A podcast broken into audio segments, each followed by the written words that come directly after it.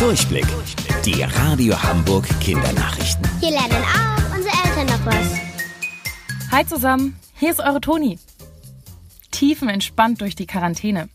Corona zwingt uns gerade zu Hause zu bleiben. So ganz ohne Freunde und Rumtoben fällt euch schnell die Decke auf den Kopf. Dann fahren die Gefühle und Gedanken Achterbahn. Ganz schön anstrengend. Damit das gar nicht erst passiert, probiert doch mal was Neues aus. Meditation oder Konzentrationsspiele zum Beispiel. Die helfen euch zu Hause cool zu bleiben.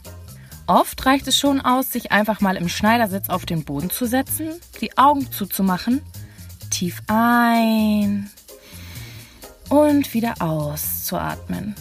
Konzentriert euch nur darauf und schwupps sind blöde Gedanken Geschichte.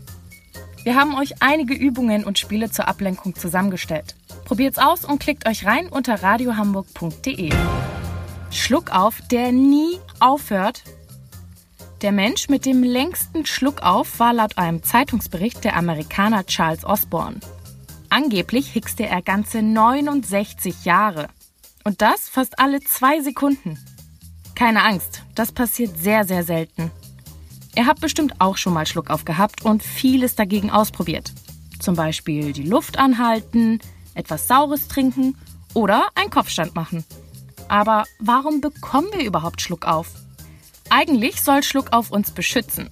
Und zwar vor Flüssigkeiten oder Essen, das aus Versehen in unsere Lunge kommen könnte. Zum Beispiel, wenn ihr euch verschluckt. Euer Gehirn schickt dann eine Botschaft an euer Zwerchfell, dass es sich ganz schnell zusammenziehen soll.